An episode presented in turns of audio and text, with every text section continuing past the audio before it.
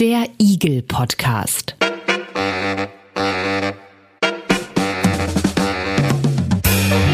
Ein Podcast rund um individuelle Gesundheitsleistungen. Gespräche über Gesundheit und Geld.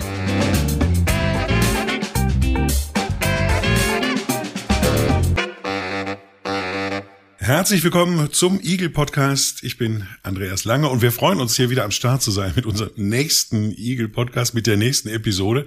Denn im Dezember, da musste leider eine Folge ausfallen, da hat uns Corona einen ordentlichen Strich durch die Rechnung gemacht.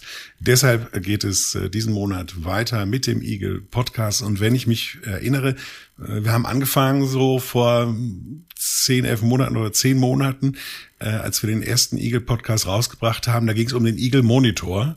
Und äh, damals haben wir auch dieses Thema gestreift, wenn es so in der Praxis um individuelle Gesundheitsleistungen, um Igel, um Selbstzahlerleistungen geht, dass dann eben auch bestimmte Regeln beachtet werden sollten in der Kommunikation zwischen Arzt, Ärztin, Patient, Patientin. Dass da zum Beispiel vernünftig aufgeklärt wird, ist eine dieser Regeln. Oder dass Patient, Patientin genügend Bedenkzeit bekommt, wenn solche Leistungen angeboten werden. Dass die Abrechnung vernünftig ist, transparent, korrekt. Das sind so mal ein paar dieser Regeln. Dass das aber mit diesen Regeln anscheinend doch nicht so verbindlich gesehen wird, das zeigen uns immer wieder Mails, äh, die wir kriegen im Eagle Monitor, teils von verunsicherten, teils erbosten Versicherten. Wir sind so fassungslos, dass einem die Pistole auf die Brust gesetzt wird. Dass man unbedingt diese Untersuchung über sich ergehen lassen muss, obwohl die Diagnose feststeht und damit kein Behandlungsfortschritt oder ähnliches erreicht wird. Wir sehen darin nur, dass sich der Arzt auf unsere Kosten bereichern will. Wenn es wirklich von Nutzen wäre, würden wir jeden Beitrag zahlen. Aber nun plötzlich diesen Druck ausüben, finden wir unverschämt. Ja, soweit der Kommentar äh, eines äh, erbosten Patienten. Und ich denke, dieser Kommentar alleine reicht ja aus, dass wir heute im Eagle Podcast nochmal diese Regeln benennen und auch erläutern wollen. Und, äh, und das möchten wir tun mit Dr. Michaela Eickermann, Leiterin des Bereichs evidenzbasierte Medizin beim Medizinischen Dienst Bund und auch Leiterin des Eagle Monitors. Hallo, Frau Eickermann. Hallo, Herr Lange. Ja, Frau Eickermann, der, da war jemand sehr unzufrieden mit seinem Arzt oder mit äh, seiner Ärztin. Und das ist ja, denke ich mal, kein Einzelfall. Genau, uns erreichen ja, Sie haben es eben schon angedeutet, immer wieder solche, solche Hinweise von Nutzern des Eagle-Monitors, von Nutzerinnen. Ähm, auch manchmal ähm, die Frage, was kann man tun? Oder ist das eigentlich richtig, dass so mit mir umgegangen wird? Und das ist auch ein Grund, weshalb wir vor einiger Zeit oder vor einigen Jahren, muss man mittlerweile sagen, tatsächlich auch nochmal ähm, die Eagle-Regeln, die es so gibt, zusammengefasst haben, dass man die auch einfach nochmal nachschlagen kann, dass man sich orientieren kann. Und es gibt eine ganze Reihe von diesen Regeln und wir haben das jetzt mal zusammengefasst auf so 15 Regeln, die wir ein bisschen gruppiert haben und gesagt haben, was muss man eigentlich beachten, wenn man Igel-Leistung anbieten möchte? Was muss man beachten so im Rahmen der Information und Aufklärung und was sind vielleicht eben so Dinge, die äh, beachtet werden müssen, wenn man dann eben Igel abrechnet? Wir kommen gleich noch zu den äh, einzelnen zu den einzelnen Regeln, aber wollen natürlich vorher auch ein bisschen noch die Hinter Hintergründe klären. Unser Thema heute hier im Eagle Podcast: Die Eagle-Regeln, verbrieftes Recht, oft ignoriert, so wie wir es gehört haben, eben in unserem äh, Kommentar. Und wie gesagt, bevor wir einsteigen, hier ein paar Hintergründe zu diesen Regeln. Eagle Podcast Checkbox. 2013 wurde das BGB, das bürgerliche Gesetzbuch, durch die Rechte von Patientinnen und Patienten erweitert. In diesem als Patientenrechtegesetz bekannten Gesetz finden sich Vorschriften, wie mit medizinischen Behandlungsverträgen umzugehen ist. Diese Vorschriften gelten auch für Selbstzahlerleistungen. Ähnlich sind Behandlungsverträge in einem Bundesmantelvertrag zwischen der Kassenärztlichen Bundesvereinigung und dem Spitzenverband der gesetzlichen Krankenkassen geregelt. Und schließlich hat sich auch die Ärzteschaft selbst Verhaltensweisen zum richtigen Umgang mit Igel auferlegt, wie etwa in dem Ratgeber Selbstzahlen. Diesen hat die Bundesärztekammer und die Kassenärztliche Bundesvereinigung 2012 schon in zweiter Auflage herausgegeben. Im Wesentlichen lassen sich die verschiedenen Gesetze, Vorschriften und Regeln folgendermaßen zusammenfassen. Patientinnen und Patienten sollen vernünftig, umfassend und verständlich über die jeweilige medizinische Maßnahme aufgeklärt werden, ohne dabei unter Druck gesetzt zu werden. Praxen sollen nicht mit Igel werben und eine Kassenleistung darf nicht vom Kauf einer Igel abhängig gemacht werden. Die Igel sollen vorab in einem schriftlichen Vertrag vereinbart und danach in einer Rechnung nach der Gebührenordnung für Ärzte ordnungsgemäß abgerechnet werden. Igel Podcast. Soweit die Faktenbox äh, im Igel-Podcast. Die Igel-Regeln, um die wird es gehen. Verbrieftes Recht, wie wir gehört haben, gesetzlich auch verankert, oft ignoriert. Auch das haben wir schon gehört am Anfang des Podcasts mit dem Kommentar, der uns zugeschickt äh, worden ist. Ähm, Frau Eickermann, 2020 gab es einen letzten Eagle-Report, auch damals, also eine große Versichertenbefragung, die wir vom mhm. Eagle-Monitor gemacht haben. Auch damals gab es einige Fragen zu diesen Regeln, ob die eingehalten werden, ob die bekannt sind und so weiter. Mit welchem Ergebnis? Ja, wir haben erstmal ganz allgemein gefragt, die, äh, ob denn überhaupt bekannt ist, dass wenn Igel angeboten werden, da bestimmte Regeln gelten und eingehalten werden müssen. Und dann haben tatsächlich irgendwie ähm, drei Viertel der Befragten geantwortet, dass ihnen das gar nicht bewusst ist, dass es solche wirklich verbindlichen Regeln gibt. Also wirklich, wie Sie gesagt haben, verbrieftes Recht, also nicht irgendwie so Selbstverpflichtungen allein, sondern tatsächlich im Rahmen von Behandlungsverträgen oder insgesamt Information und Aufklärung tatsächlich da gesetzliche Regelungen auch bestehen. Und wie gesagt, drei Viertel der Befragten wussten tatsächlich nicht, dass es solche verbindlichen Regeln gibt. Und da war der Anteil bei den jungen Menschen höher. Also ähm, wenn man so die Altersgruppen durchgeht, war es tatsächlich so, dass das bei den Jüngeren da der Anteil noch ein bisschen höher ist als bei den Älteren. Was ja eigentlich auch verrückt ist. Also ich meine, drei Viertel, drei von vier Patientinnen und Patienten kriegen irgendwas angeboten in der Arztpraxis und wissen gar nicht so richtig, wie sie damit umgehen. Genau, oder wissen halt vor allen Dingen gar nicht so richtig, was, was kann ich eigentlich einfordern. Das ist ja so ein bisschen das, ne? Wenn es verbindliche Regeln gibt, auch gesetzlich vorgegebene ähm, Dinge gibt, dann, dann kann man das ja auch einfordern. Man kann zum Beispiel eben einfordern, dass halt ein klassischer Behandlungsvertrag ähm, geschlossen wird. Das heißt, man muss vorher darüber aufgeklärt werden, was ist das für eine Maßnahme, man muss Informationen darüber bekommen, was ist das überhaupt für eine Igel, was wird mich das voraussichtlich kosten. Man muss darüber hinaus eben verständlich und ausführlich darüber aufgeklärt werden, ähm, wie es um Nutzen und Schaden geht, was man sich überhaupt von dieser ähm, Igel verspricht. All diese Dinge kann man schon auch aus dem, ähm, aus dem Patientenrechtegesetz letztlich ableiten. Das heißt, da kann man natürlich drauf bestehen. Und das ist vielen nicht so bewusst. Viele denken, das ist ganz nett, wenn ich so einen Zettel bekomme, wo das draufsteht, Informationen und Kosten, aber dass es tatsächlich ein bisschen was Verbindlicheres ist und tatsächlich ähm, so sein muss, das ist gar nicht allen klar. Sie haben gesagt 15 Regeln. Ähm, Sie haben das mal zusammengefasst in 15 Regeln. Gibt es denn solche Regeln, die es äh, in der Praxis besonders schwer haben? Ja, wir haben dann auch weiter gefragt und haben halt so ein bisschen ähm, geschaut, welche von welchen Regeln haben denn die Menschen am, am häufigsten oder am wenigsten häufig gehört. Und im Eagle Report war es da so, dass insbesondere die schriftliche Aufklärung über Kosten gar nicht bekannt war den, den Befragten, ähm, dass halt gar nicht bekannt war, dass man vorher unterschreiben muss, explizit, dass man diese Igel in Anspruch nehmen möchte und dass es sich eben um keine Leistung der gesetzlichen Krankenversicherung handelt. Also fast die Hälfte der Befragten gab auch eben an, dass die Igel im Gespräch positiver dargestellt wurde als die die Kassenleistung. Und für uns immer so ähm, zwei Dinge, die sehr erschreckend sind. Fast 20 Prozent haben angegeben, dass sie sich bei der Entscheidung für oder gegen eine Igel unter Druck gesetzt gefühlt haben, zeitlich auch unter Druck gesetzt gefühlt haben. Und 12 Prozent haben damals angegeben, dass die Behandlung mit einer Kassenleistung davon abhängig gemacht wurde, ob eine Igel im Vorfeld quasi schon gekauft wurde oder nicht. Also wenn man einen Termin ausmacht, berichten uns auch immer wieder Versicherte, gibt es offensichtlich Praxen, die dann einen Termin nur dann vergeben, wenn man sich im Vorhinein verpflichtet, eine Igel in Anspruch zu nehmen. Und das geht natürlich gar nicht. Das ist eben nicht vereinbar mit diesen Grundsätzen in Bezug auf das Angebot und, und die Information und Aufklärung. Ähm, das sind für uns so die ganz roten Tücher, die letzten beiden genannten, aber auch insgesamt diese Dinge. Es muss ein Behandlungsvertrag geschlossen werden. Man braucht diese Information über die Igel. Man braucht Informationen über die Kosten, die auf einen zukommen. Die Abrechnung muss erfolgen gemäß der Gebührenordnung für Ärzte. Da kann man nicht einfach irgendeinen freien Preis wählen, sondern es ist ganz klar festgelegt, wie abgerechnet wird.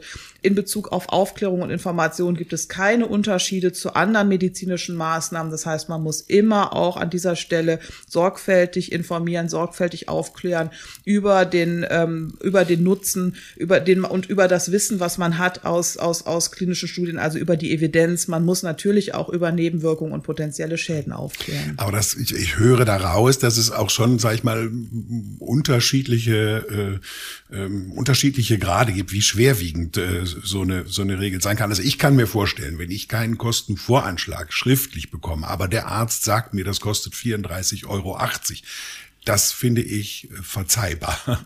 Wenn ich aber nicht vernünftig aufgeklärt werde oder äh, was Sie gesagt haben, dass wirklich das äh, ja das Erbringen einer Kassenleistung abhängig gemacht wird damit, äh, davon, ob ich jetzt so eine Igel kaufe oder nicht. Also da äh, stellen sich bei mir schon die Nackenhaare auf. Genau, das ist jetzt so ein bisschen der Unterschied. Natürlich, wie so ein Behandlungsvertrag auszusehen hat, ist natürlich festgelegt im Gesetz. Also insofern äh, ist diese, diese, diese, diese Vorgabe, es muss halt schriftlich auch über die entstehenden Kosten aufgeklärt werden und darüber, dass die gesetzliche Krankenversicherung diese Kosten eben nicht übernimmt. Das ist eben einfach eine Vorgabe, die besteht. Also solche Dinge sind halt eben, wie Sie gesagt haben, verbrieft sozusagen.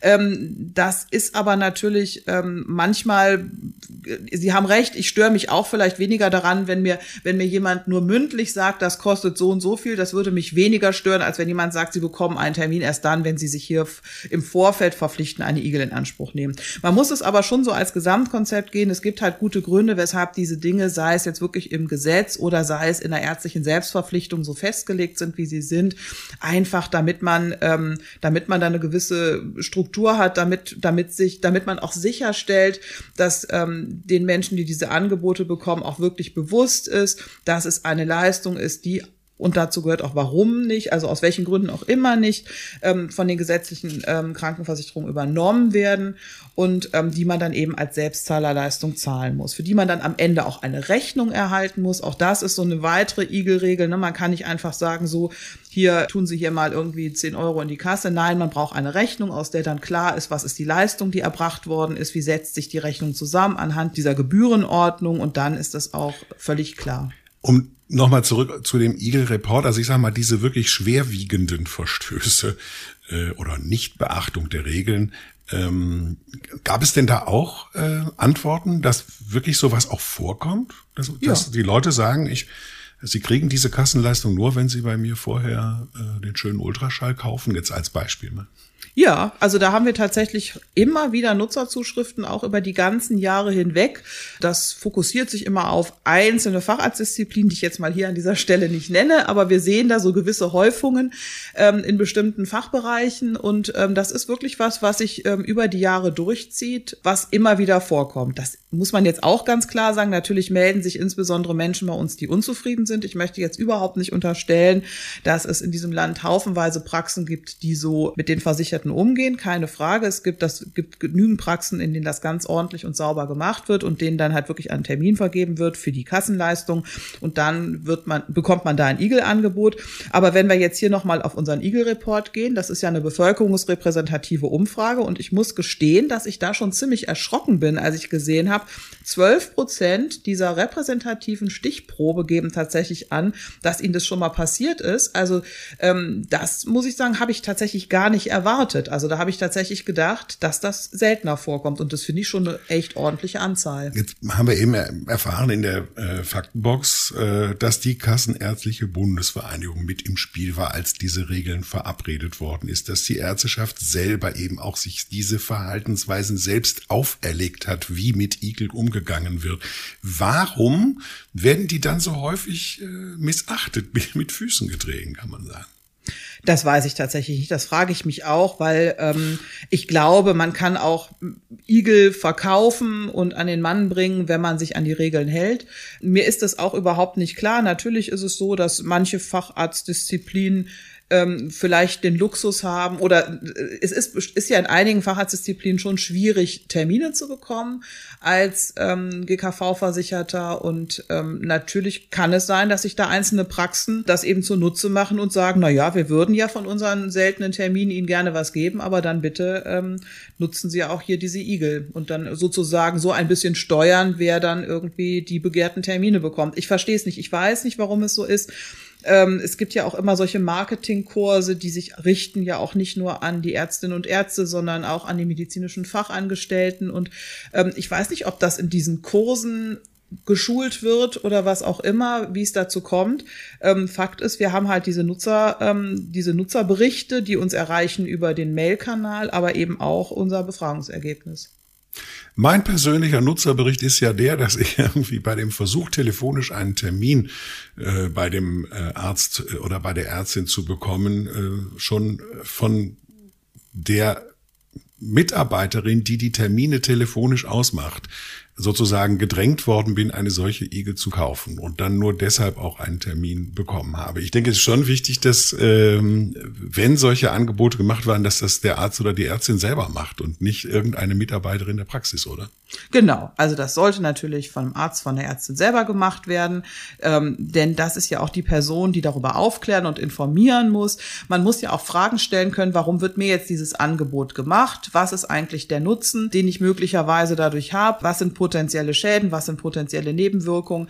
Das muss ja auch jemand mit einem besprechen, bevor man sozusagen sich verbindlich festlegt, ähm, ob man diese Leistung in Anspruch nehmen will. Das ist ganz klar, das muss im Vorfeld passieren. Das ist eine ärztliche Aufklärung, die kann man nicht delegieren und man braucht eine ausreichende Zeit zwischen dieser Information und Aufklärung und dieser Entscheidung. Und wenn man sich das eben klar macht, dann ist völlig klar, ich kann nicht am Telefon, wenn ich einen Termin ausmachen möchte, wenn ich ja überhaupt noch gar nicht mich mit dieser Leistung auseinandergesetzt habe, schon dazu gedrängt werden, eine Igel oder, oder verpflichtet werden, eine Igel in Anspruch zu nehmen, denn dann kann das ja alles gar nicht erfolgen. Also das, das geht so gar nicht. Das ist für uns auch tatsächlich ein ganz rotes Tuch. Das machen wir aber ähm, mit allen Patienten so, die zu uns kommen. Das sagen die dann in der Praxis. Na, das, dann würde ich, glaube ich, tatsächlich ähm, die Praxis ähm, wechseln, weil das, das ist dann halt auch so ein, so ein Umgang, wo ich einfach denke, da stimmt's ja dann ganz grundsätzlich nicht. Das hat ja auch nicht nur was mit Igel zu tun, das hat ja auch so ein bisschen was mit dem, mit dem, mit dem Verständnis oder mit der Haltung dazu zu tun, wie, ähm, wie sieht man eigentlich seine Informationen und Aufklärungspflichten und solche Dinge. Also da, da finde ich, hapert's dann schon schon ganz gewaltig. Also ich glaube, da, da sollten solche Praxen einfach auch nochmal überdenken, ähm, dass das jetzt unabhängig von Igel kein guter Weg ist.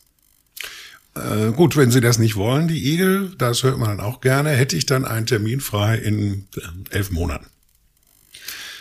Ja. Ich meine, wir kommen jetzt in diese Geschichte. Was soll ich denn als Patient, wenn ich jetzt dahin möchte, wenn ich doch wirklich ein Anliegen habe oder möglicherweise sogar ein Problem, ein Schmerzen oder irgendetwas? Wie soll ich mich denn dann verhalten, wenn eben so, ja, wenn die Praxis so ein Geschäftsgebaren hat? Ja, also wie gesagt, ich würde halt bei so einem Geschäftsgebaren sagen, nee, das ist wahrscheinlich eh nicht die Praxis, von der ich jetzt gerne weitergeholfen bekommen möchte, weil das ist mir so eine, das ist so eine grundsätzliche Haltung, die ich da falsch finde. Insofern wäre das wahrscheinlich für mich ein Signal, das ist nicht meine Praxis ähm, wo ich mich gerne, wo ich mich gut versorgt fühlen würde. Und da muss man halt gucken, ist das jetzt irgendwas, was wirklich ganz dringend ist, oder ist es was, was, na ja, wenn man jetzt, was da vielleicht ärgerlich ist, wenn man das erst in elf Monaten geklärt kriegt, aber was jetzt auch nicht so ganz dramatisch ist. Ähm, das ist natürlich manchmal auch schwierig einzuschätzen. Was man ja immer machen kann, ist auch an sich an die Terminservicestellen zu wenden und zu hoffen, dass man halt darüber zu einem früheren Termin, zu einem früheren Facharzttermin ähm, vermittelt wird. Das ist sicherlich dann vielleicht erstmal der bessere Weg, als auf, auf, auf so ein Angebot dann einzugehen. Dann Denn, das, das vielleicht noch als letzten Satz, da muss man sich äh, auch nichts vormachen, wenn man also in so einer Praxis, die ein solches Geschäftsgebaren an den Tag legt, anruft und sagt, das, was ich eigentlich will, das würde ich gerne als Privatleistung in Anspruch nehmen, als Selbstzahlerleistung in Anspruch nehmen, da würde ich mich fast festlegen, dass sie dann auch früher einen Termin bekommen. Also insofern hilft ihnen die Igel da jetzt auch nicht so wahnsinnig weiter. Egal, also auf, es ist ja das Signal, na ja, wenn sie schnell geholfen bekommen möchten, dann müssen sie es irgendwie selber zahlen, sei es das, was sie eigentlich von mir wollen, oder ich verkaufe ihnen die Igel, aber das Signal ist ja ganz klar, ich, ich gucke mir das Ganze nur zeitnah an, wenn sie irgendeine Selbstzahlerleistung in Anspruch nehmen. Und das finde ich halt schwierig, das finde ich insbesondere dann, oder das finde ich nicht in Ordnung, das finde ich insbesondere dann nicht in Ordnung, wenn es um Dinge geht, die vielleicht nicht eben vier, fünf, sechs, sieben Monate Zeit haben. Aber ich höre hier auch wieder raus, äh, die Patientinnen und Patienten müssen brutal mit denken, mitarbeiten, müssen sich vorbereiten, weil sie letztendlich selber diese Entscheidung äh, treffen müssen. Sie können das nicht an den Arzt oder die Ärztin delegieren, quasi. Naja, man muss ja schon, man muss ja natürlich selber entscheiden, ob man eine Igel in Anspruch nehmen möchte oder nicht. Aber was ja im Vorfeld erfolgt, ist, ähm, dass man, dass man halt informiert werden muss, warum wird mir das angeboten, ähm, wie sind Nutzen und Schaden einzuschätzen. Man bekommt dann die Information darüber, was wird da überhaupt gemacht, was was kostet das Ganze und dann kann man sich ja auch ganz gut entscheiden. Wenn man aber anruft und will einfach nur einen Termin ausmachen, dann ist man natürlich in einem ganz anderen Denken drin und kann das natürlich nicht entscheiden. Ja, aber in dieser, ich stelle mir gerade vor, in dieser Kommunikation, ne, dass äh, der Arzt, die Ärztin dann sagt, ja, ähm, also das zahlt die Kasse nicht, aber das machen wir immer gerne und äh, das hat den Leuten immer sehr, sehr, sehr gut getan. Kostet 13,40 Euro. Wollen Sie das nicht auch machen? Ähm, was mache ich dann in dieser Situation? Wie soll ich da als Patient reagieren? Soll ich sagen, ich überlege mir das? Genau. Oder? Genau, ja? also das ist tatsächlich ja was, was man machen kann. Ähm, ich kann jetzt auch selber berichten, ich habe kürzlich auch genau so eine Kommunikation mitbekommen. Äh, das ist gut gelaufen, dann kann ich jetzt auch mal die Fachrichtung sagen. Das war beim Hautarzt und da wurde dann halt auch einer Patientin, die jetzt vor mir in der Schlange stand, ich habe es nur zufällig mitbekommen, eben eine bestimmte Leistung angeboten. Es wurde ja auch gesagt, was, da, was damit gemacht wird. Es wurde ja auch gesagt, was es kostet. Dann hat diese äh, Patientin gesagt, hm, das ist ganz schön, dass Sie mir das anbieten. Ich möchte jetzt aber noch keinen Termin dafür ausmachen. Ähm, ich möchte mir das in aller Ruhe zu Hause durchlesen und angucken. Die hat auch schriftliche Informationen bekommen und es war völlig okay. Also sie ist da nicht weiter unter Druck gesetzt worden. Ähm, das war vollkommen in Ordnung, dass sie das gesagt hat, dass sie so reagiert hat. Ich möchte mir das angucken, ich möchte mir das in Ruhe zu Hause durchlesen, ich möchte mich auch nochmal unabhängig informieren. Das hat sie tatsächlich so gesagt. Da muss ich sagen, da hat mein Igel-Monitor-Herz Freudensprünge gemacht, die ich mir nicht habe. Ja, tatsächlich. Aber nein, ich fand es tatsächlich eine total gut gelöste Situation. Diese Praxis hat dieses Angebot gemacht. Ähm, die Versicherte hat gesagt, okay, okay, ist interessant, gucke ich mir mal an. Ich möchte aber das in Ruhe durchdenken. Und dann ist ganz klar das Signal auch gegeben worden von der Praxismitarbeiterin. Nee, natürlich, das ist völlig in Ordnung. Melden Sie sich, wenn Sie es in Anspruch nehmen möchten. Und wenn Sie es nicht in Anspruch nehmen möchten, ähm, dann ist jetzt nichts weiter zu tun. Also das ist, das finde ich, das sind ja auch Dinge, die passieren und die gut funktionieren. Und so würde man sich das ja wünschen. Es ist ja nichts dagegen zu sagen, dass wenn ähm, ÄrztInnen ähm, denken, dass eine bestimmte Igel für eine bestimmte Patientin, einen bestimmten Patienten sinnvoll sein könnte, dass man dieses Angebot macht, aber dann halt eben im Rahmen dessen, was, was halt eben die geltenden Regeln sind. Das funktioniert allerdings nur, wenn diese medizinische Leistung ähm, so ein bisschen zeitlos ist, also wenn es nicht eine akute Geschichte ist. Ja, aber da muss man ja auch wirklich noch mal sagen, also ähm, viele Igel sind ja tatsächlich eher so ein bisschen zeitlos. Klar, wenn man natürlich jetzt irgendwas hat und eine bestimmte Operationsmethode oder sowas ähm, wird von den von den Kassen bezahlt und eine andere nicht und es, es hat jetzt aber nicht ewig Zeit. Natürlich, dann hat man vielleicht nicht Wochen und Monate Zeit, aber man hat ja immer immer ein wenig Zeit dazwischen. Also so ganz hochakut, das ist ja nicht das Spielfeld von Igel. Das muss man ja auch ganz klar sagen. Natürlich gibt's da Dinge, die vielleicht nicht immer ein paar Monate Zeit haben. Da soll halt irgendwas entfernt werden und das eine Verfahren wird von den ähm, gesetzlichen Krankenkassen übernommen und das andere Verfahren nicht. Da muss man sich dann halt vielleicht zügig entscheiden. Aber dann hat man ja trotzdem immer ein paar Tage Zeit, ähm, diese Entscheidung zu treffen und es zumindest noch mal kurz sacken zu lassen, zu durchdenken und vielleicht auch zu schauen, ob man zum Beispiel im Internet unabhängige Informationen darüber findet. Jetzt haben wir eben gehört, also wenn schon am Telefon bei der Terminvereinbarung so Igel angeboten werden, das ist mit Sicherheit eine Sache, wo dann bei mir als Patient auf jeden Fall die Alarmglocken schon anspringen sollten. Gibt es sonst noch so, so sehr offensichtliche hm, Igel-Regel-Missachtungen, wo ich sofort aufhorchen sollte?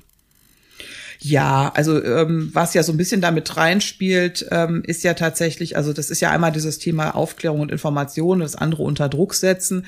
Das, das kann ja auch in der Praxis, also jetzt nicht nur bei der Terminvergabe, sondern auch so in der Praxis einsetzen, dass dann halt gesagt wird, sie müssen sich jetzt aber direkt entscheiden.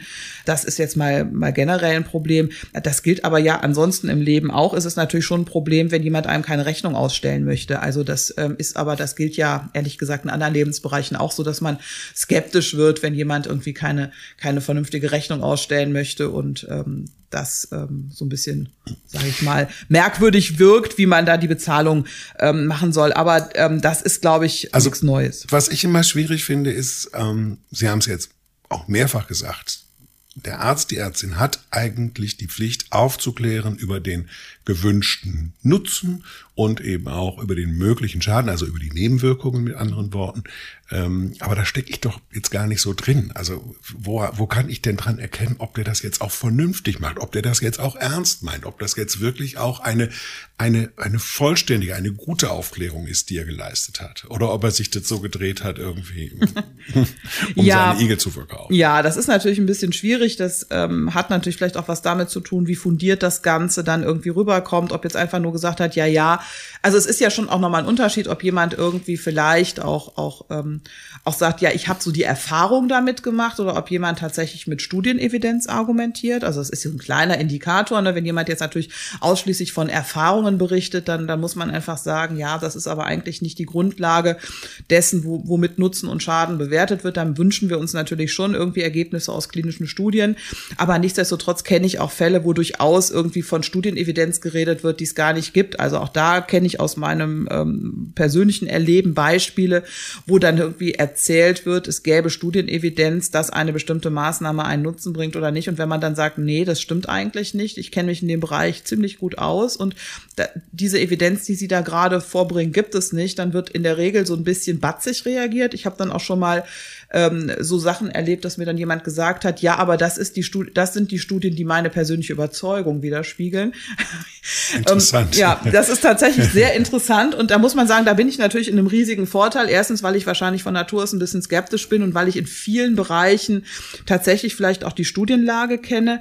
Und ähm, das Einzige, was ich dann eben sagen kann, ist einfach wirklich nochmal zu sagen, ich möchte mir das in Ruhe anschauen, ich möchte mich unabhängig informieren und dann die, ähm, die, die Zeit zu nutzen, einfach nochmal zu schauen, findet man im Internet unabhängige Informationen, wo man halt eben sich diesen Eindruck vermitteln kann von Nutzen und Schaden. Darum ist es uns ja auch so ein Anliegen im Eagle-Monitor, dass wir zu den häufigen Eagle-Leistungen tatsächlich auch Informationen einstellen wollen, dass man zumindest zu dem, was ganz viele Menschen betrifft, da tatsächlich Informationen abrufen kann.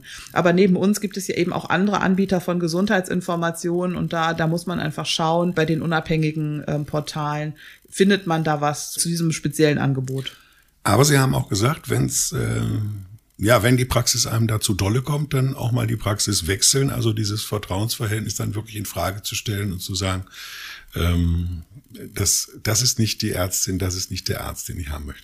Ja, weil das ist für mich so eine Haltung. Also für mich ist es schon so, dass das evidenzbasierte Medizin irgendwie auch so eine so eine Haltung ist. Das ist so die die die die Verpflichtung, dass man sich sozusagen, dass dass man seine ärztlichen Empfehlungen auch auf einer wissenschaftlichen Grundlage trifft und dass man dass man auch auch up to date bleibt, was aktuelle Evidenz angeht und solche Dinge. Und wenn das so ganz im Argen liegt, dann kann ich mir überhaupt nicht vorstellen, dass ich mich in irgendeiner Praxis gut versorgt fühlen kann. Also das, das ist so. Natürlich gibt's immer Menschen, die sind vielleicht wahnsinnig nett oder so. Und ähm, man hat im Grunde ein gutes Gefühl, aber wenn man so das Gefühl hat, na ja, aber man, das ist, das ist kein Ort, wo man wissenschaftlich up to date bleibt und, und, und wo man sich irgendwie an so bestimmte geltende Rahmenbedingungen hält, da muss ich einfach sagen, da ist für mich einfach, sehe ich nicht die Grundlage, dass das funktionieren kann.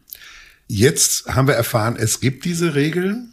Die stehen natürlich auch egelmonitor.de äh, bei uns auf der Seite äh, oder die 15 wichtigsten, die wir da zusammengefasst haben. Ähm, wir haben auch erfahren, dass die Ärzte und Ärztinnen selber äh, eben mitdiskutiert haben und sich diese Regeln selbst auferlegt haben.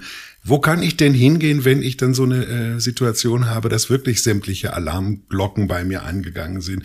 Kann ich denn dann auch zu den Ärzten gehen, zur Kassenärztlichen Vereinigung und sagen, also das ist unlauter, wie der Arzt das macht? Das kann man sich ja machen. Man kann sich an die kassenärztlichen Vereinigungen wenden. Es gibt natürlich auch andere Stellen. Es gibt die unabhängige Patientenberatung. Ähm, auch da kann man sich dran wenden. Es gibt die Verbraucherzentralen. Auch die, auch an die kann man sich wenden. Also es gibt schon die eine oder andere Stelle, wo man sich einfach mal hinwenden kann und fragen kann, ist es eigentlich so richtig? Oder vielleicht auch mal konkret sagen kann, das kann doch nicht sein, dass das so läuft. Und wie gesagt, wir, wir kennen auch Schilderungen von Nutzern, die tatsächlich die, ähm, die, die ähm, kassenärztlichen Vereinigungen auch dann eingebunden haben und dann dort irgendwie versucht wurde zu vermitteln. Und das tun die aber auch. Also die Frage ist ja, äh, Ob die das wird, es, ja. wird es auch vernünftig kontrolliert oder wird es dann auch vernünftig, ich sag mal im schlimmsten Fall, ähm, geahndet? Das weiß ich tatsächlich nicht, ähm, wie das da jetzt so von den Anteilen ist. Ich kann einfach nur berichten, uns haben einfach schon mal Nutzer angeschrieben und, und da wurde so aus dem, aus dem Text eben klar, dass sie sich daran schon gewandt haben. Mein Eindruck war, dass das von Seiten, also bei den Fällen, die wir mitbekommen haben, dass die Kassenärztlichen Vereinigung sich da ähm, auf jeden Fall gekümmert hat, dass das aber nicht so wahnsinnig gut bei den ärztlichen Kolleginnen ankam. Das ist, ist natürlich das, was, was man halt eben überlegen muss. Also ähm, möchte man tatsächlich irgendwie mit dieser Praxis weitermachen oder macht man sozusagen einen Haken an diese Praxis? Das ist für mich so ein bisschen die, die Frage. Und Das ähm, ist die individuelle Frage. das ist die individuelle Frage, genau. Also dass, dass, dass man so für sich als Patient entscheiden muss, ist das, ist das meine Praxis, wo ich mich, wo ich irgendwie auch zukünftig hingehen möchte? Und dann muss man überlegen, was ist der, der, der Weg, den man da einschlagen möchte. Dann kann man natürlich auch nochmal einfach auch vielleicht mit den, mit den Ärztinnen und Ärzten in dieser Praxis ins Gespräch gehen. Einfach sagen, nee, das hat mir überhaupt nicht gefallen, wie das hier gelaufen ist. Also möglicherweise ist das ja auch ein ganz niederschwelliger Weg, ähm, der, der, der vielleicht aber auch zum Erfolg führt. Also man kann ja, also wenn man sich in so einer Praxis grundsätzlich gut aufgehoben fühlt und nicht einen grundsätzlich Zweifel an der, an der Haltung in dieser Praxis hat, dann kann man ja als ersten Schritt auch nochmal da ins Gespräch gehen. Denn möglicherweise ist das auch gar nicht immer so bewusst, wie dann halt Terminvorgaben oder so laufen. Das kann man ja auch erstmal versuchen, irgendwie rauszufinden. Ähm, Und dann gibt's eben diese anderen Stellen, an die man sich wenden kann. ähm, der normale Arzt oder die normale Ärztin sollte ich oder denke ich jedenfalls wird natürlich auch ähm, möchte natürlich auch seinen Patienten seine Patientin nicht verlieren. Also wird auf die Wünsche und Bedürfnisse oder Beschwerden auch eingehen. Ja, das kann ja auch sein. Und vielleicht, vielleicht ist da halt irgendwie, ist da vielleicht auch, kann man da auch Problembewusstsein wecken. Also darum, ich möchte jetzt gar nicht irgendwie jetzt alle auffordern, die sowas erleben, ähm, sofort irgendwo hinzugehen und sich zu beschweren. Keine Frage, da gibt es Stellen, da kann man, da wird einem vielleicht auch geholfen. Aber wie gesagt, wenn man, wenn man, wenn man eben schon noch den Weg sieht, ähm, dass man auch in der Praxis weiter versorgt werden möchte, dann würde ich da immer erstmal zuerst ins Gespräch gehen. Und zum Beispiel auf die Igelregeln hinweisen, so wie wir das heute Ja, gemacht genau. haben. Die Igelregeln, verbrieftes Recht, so haben wir es ge ge gehört heute. Äh, Es ist gesetzlich festgeschrieben, oft ignoriert. Auch das haben wir gehört äh, mit Beispielen von Nutzeranfragen, die äh, uns erreicht haben. Äh, über diese Igelregeln, warum die wichtig sind und wie ich als Patient, als Patientin damit umgehen sollte, darüber habe ich diskutiert mit Dr. Michaela Eickermann. Leiterin des Bereichs evidenzbasierte Medizin beim Medizinischen Dienst Bund. Vielen Dank, Frau Eickermann. Danke, Herr Lange. So, wo Sie diese Regeln im Einzelnen finden, klar, können Sie natürlich nachgucken bei uns auf der Seite dieses Podcasts eagle-monitor.de. Ähm, Und dort auf dieser Seite können Sie auch äh, Kommentare abgeben oder Feedback geben oder auch Themen vorschlagen. Und Sie finden dort auch ein paar Quellen, wo diese Regeln genau nachzulesen sind und wo Sie das im Internet finden. Also eagle-monitor.de und dann mit einem Klick auf die Podcast-Seite. Da ist das Kommentarfeld, da sind die Hintergrundinformationen und auch die Regeln für Sie hinterlegt. Das war der Eagle Podcast äh, im Januar. Ich heiße Andreas Lange. Ihnen einen herzlichen Dank für Ihr Interesse und danke fürs Zuhören. Bis zum nächsten Mal. Eagle Podcast.